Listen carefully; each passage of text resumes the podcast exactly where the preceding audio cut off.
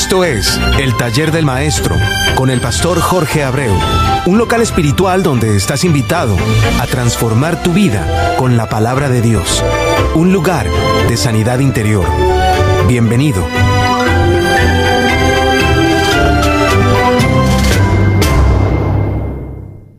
Dios te siga bendiciendo grande y ricamente, hermano mío.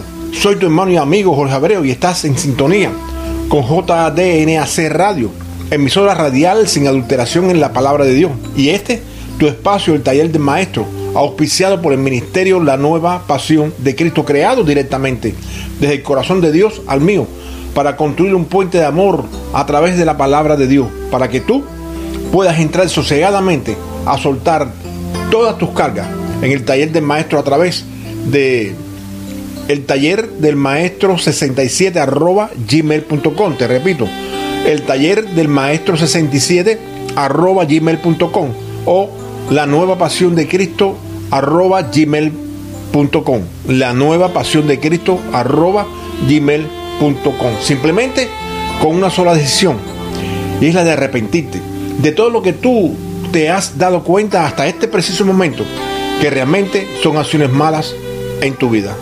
Dios te siga bendiciendo grande y ricamente, hermana, hermano mío, que en estos momentos están del lado ya de estos micrófonos. Hoy es el primer programa de, nuestro nuevo año. Y quizá ya en este momento del tiempo transcurrido del nuevo año, estés saturado de, que van a existir muchas cosas lindas en tu vida, tanto económicas como familiar, inclusive a tu nivel personal. Muchas cosas van a llegar a tu vida. Pero quiero recordarte algo. La desilusión es un obstáculo satánico. La desilusión lo que busca es que tu sistema interior no se levante. La desilusión es perder las esperanzas de lo que tú estás esperando. Inclusive lo que tú necesitas. Hermanos, la desilusión no la podrás brincar fácilmente como, como, como tú quisieras hacerlo o como cualquiera quisiéramos hacerlo. Hay que estar dentro de la palabra de Dios constantemente. Mi consejo, hay que tener conocimiento de la verdad, porque ella produce esperanza y mata o elimina la desilusión. Por eso, comienza este nuevo año buscando de verdad conocimiento de lo alto y aprende. Aprende que a Dios, como también sus bendiciones, hay que buscarlo. No solamente a las 3 de la mañana, como, como muchos dicen, sino en todo momento. Y no con palabrería, sino con actitudes que imiten el caminar, el caminar de Dios. No es difícil buscarlo, hermano. ¿Cómo imitar el caminar de Dios? Simplemente a través de su palabra, a través de la Biblia.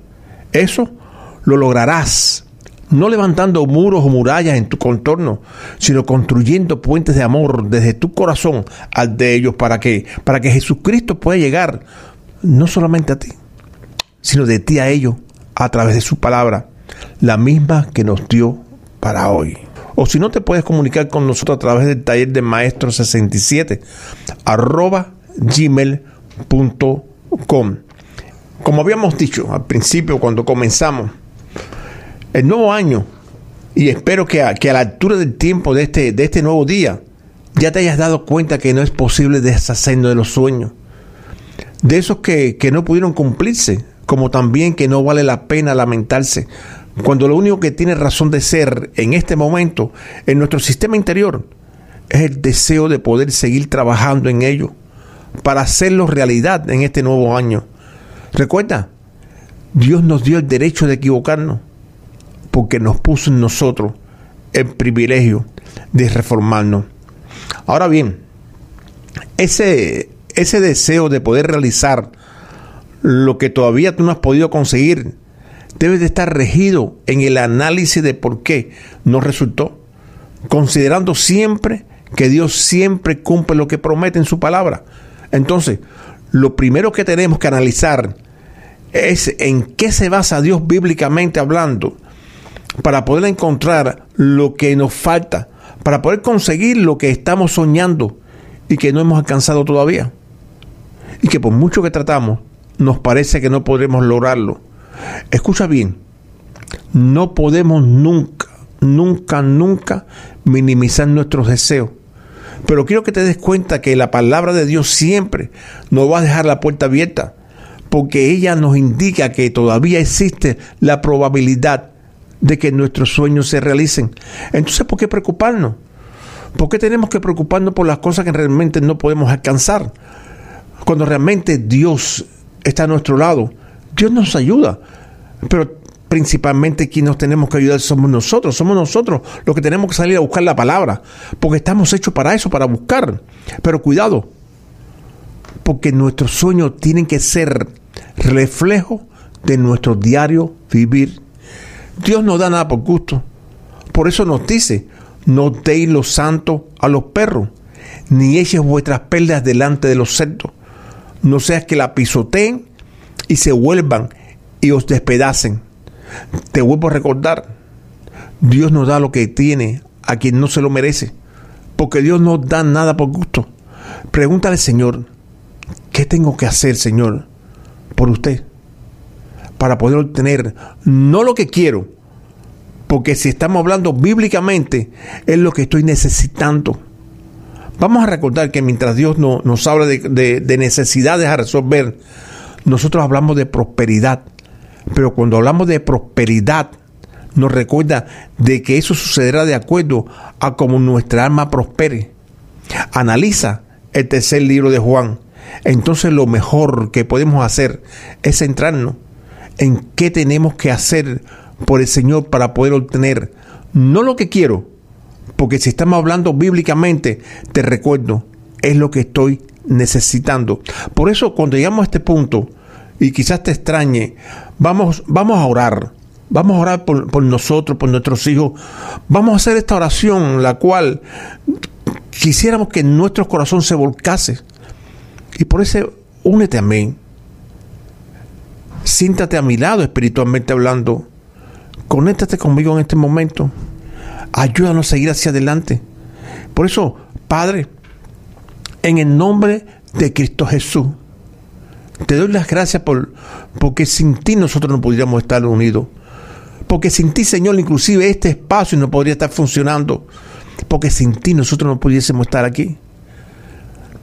Estamos comenzando este nuevo año con muchos sueños que no se han cumplido, con sueños nuevos, Señor, que, que no hemos, que, que, lo tenemos en estos momentos en, delante de usted, en, en la bandeja suya, Señor pero queremos que nos ayude, Señor, a seguir hacia adelante.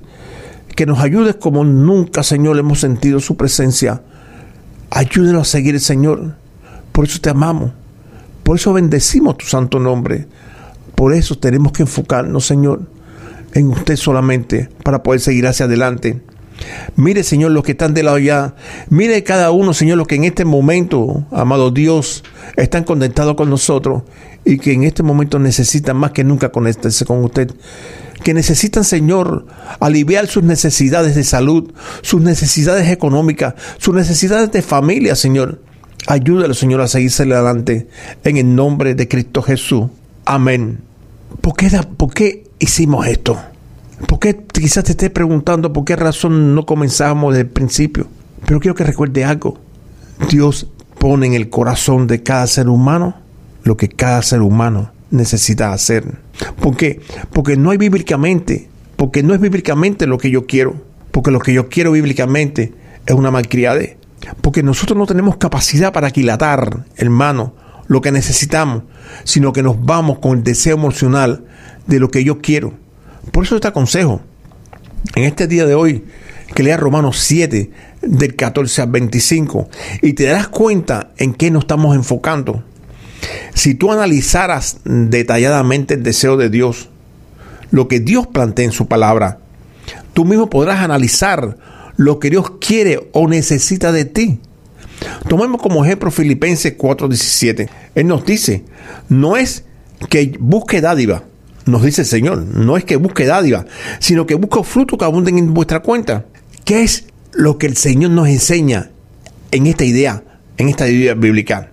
Él nos dice bien claro, somos nosotros los del problema, porque Él no está buscando nada para Él, sino cosas, cosas en nosotros que adornen nuestra vida para, para Él, podernos defender en cada momento en el que estamos, no solamente frente al Padre, en el juicio final, sino que en ese momento, en ese mismo lugar, va a estar Satanás que sería nuestro acusador. Ahora bien, vamos a pensar un poquito más positivo. Y vamos a pensar lo positivo para nuestra vida hoy. Inclusive en lo que estamos analizando con respecto al por qué no nos llegó lo que tanto nos hacía falta, lo que tanto necesitamos. ¿No será esa defensa de Jesús por nosotros también valedera para nuestro hoy?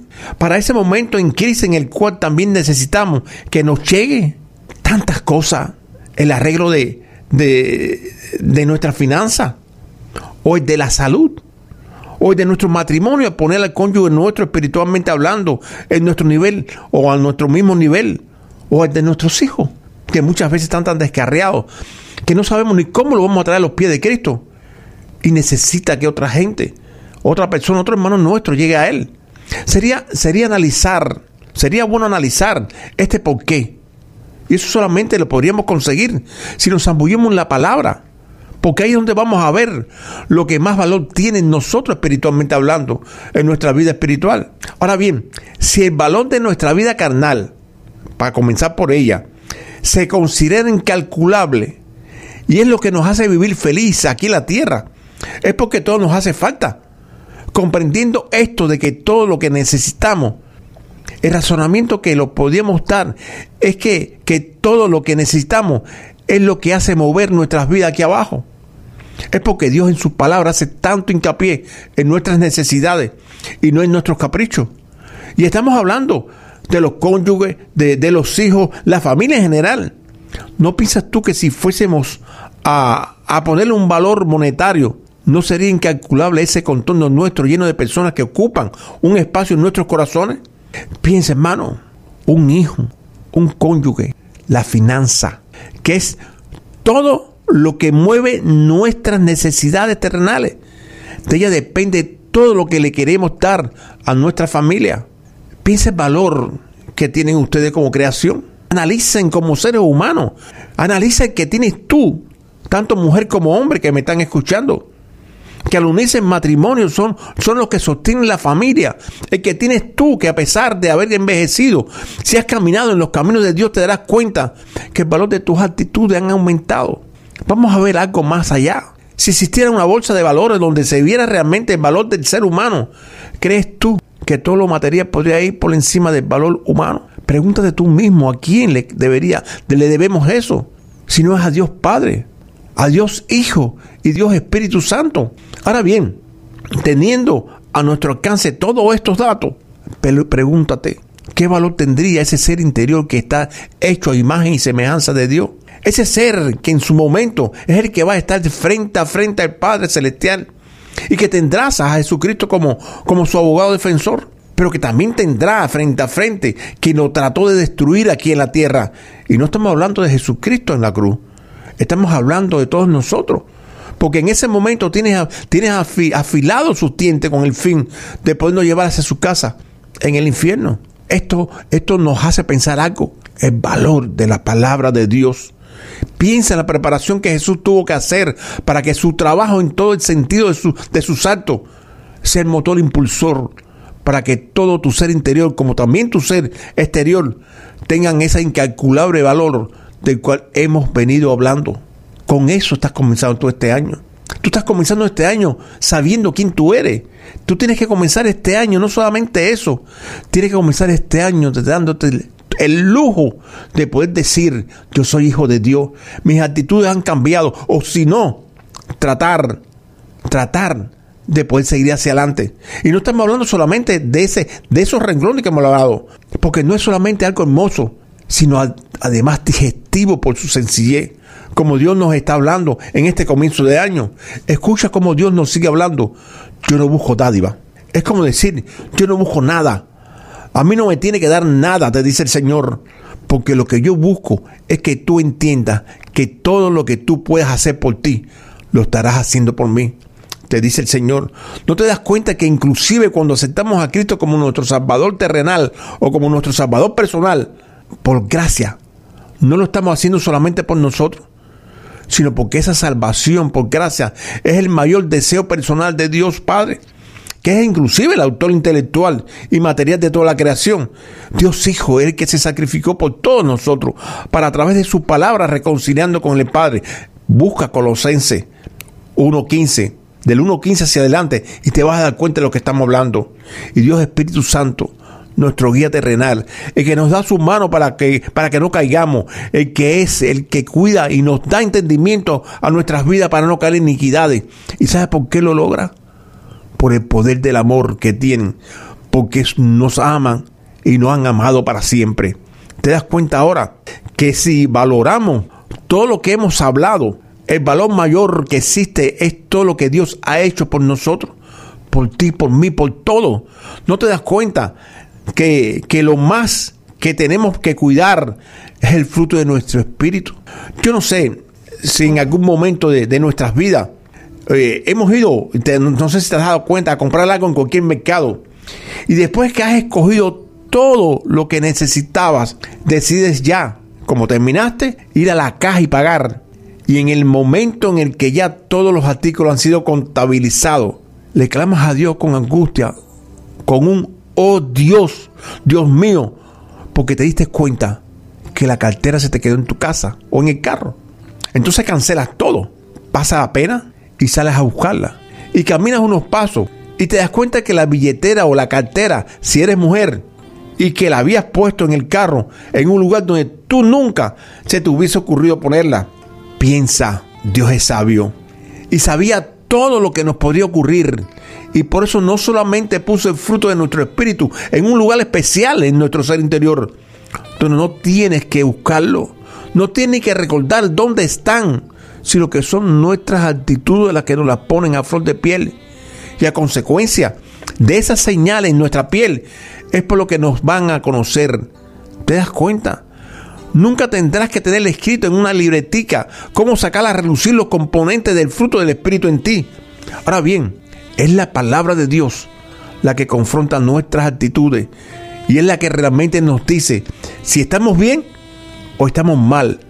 De ahí la importancia que tiene la palabra de Dios en nuestras vidas. Veamos entonces a esta altura qué cosa es una dádiva. En hebreo es lo que se da, ya sea un presente o un don. En la lengua española es todo lo que se da gratuitamente. Si te das cuenta, te vas a dar cuenta, o sea, si lo analizas, te vas a dar cuenta como todo es lo mismo. Volvamos entonces a lo que Dios nos dice en Filipenses 4:7, cuando nos dice, no busca dádiva. O sea, no, busca dádiva. O sea, Él no está diciendo que Él no busca nada de nosotros, sino que su palabra, lo que es lo que nos dice que lo más importante para nosotros es que nuestro fruto de nuestro espíritu se manifieste en nosotros. Si le pone un poco de lógica, lo que nos están diciendo es que la dádiva que nos dan a nosotros gratuitamente, que es Jesucristo, se va a manifestar en nosotros a través de nuestras actitudes. Por eso, si analizan Proverbio 18, 16, donde nos dice, la dádiva del hombre le ensancha el camino y le lleva delante de los grandes. Ahora bien, ¿por qué el Señor nos dice que Él no busca dádiva? Recordando, dádiva es algo que se recibe gratuitamente. Si analizamos su palabra, nos vamos a dar cuenta que la única dádiva que Dios necesita, porque realmente a consecuencia del pecado no la tiene, es nuestro ser interior. Y para poderla tener, nos ofrece la única dádiva más grande y hermosa que podríamos recibir nosotros, la salvación, colocando a Dios Hijo como intermediario entre el Padre, entre Él y nosotros. Por eso, vamos a poner esta idea en orden. Ni el Padre, ni el Hijo, ni el Espíritu Santo necesitan salvación, porque ellos son los dadores de salvación. Cristo en nosotros es el balance que hace posible la restauración de nuestro ser interior. Es por lo que nos dice que el Señor, que lo que Él busca es fruto que abunden en nuestra cuenta, porque es por lo que nos conocerán, no solamente en nuestro contorno, sino Dios. Reconocer Dios nuestro fruto, es parecido cuando cualquiera de nosotros reconocemos cuando una fruta está madura. Tu sistema espiritual necesita algo muy importante. Recuerda que tú no lo ves, pero sí lo sientes. Entonces hay que entender que lo carnal se habla lo material y en lo espiritual habla lo espiritual. Lo carnal abre las puertas del mundo materialista, lo espiritual, abre las puertas a ese mundo maravilloso de nuestro ser interior. Cuando lo material entra a regir tu vida, mueres espiritualmente. Entonces cuando tus ojos se abren a lo espiritual, te darás cuenta cuán hermoso funciona tu ser interior. Mateo 6.33 nos dice, mas buscad primeramente el reino de Dios y su justicia y todas, todas las demás cosas os serán añadidas. Aquí nos enseña algo muy importante. Todos tenemos capacidad de buscar sin saber cómo será o qué cosa será o cómo se aparecerá. Analiza, en lo carnal buscamos casa, carro, cónyuge, los hijos, todo el oficio que, que, como se dijo anteriormente, no sabemos cómo serán cuando lo encontremos. Inclusive nosotros mismos no sabemos cómo seremos mañana.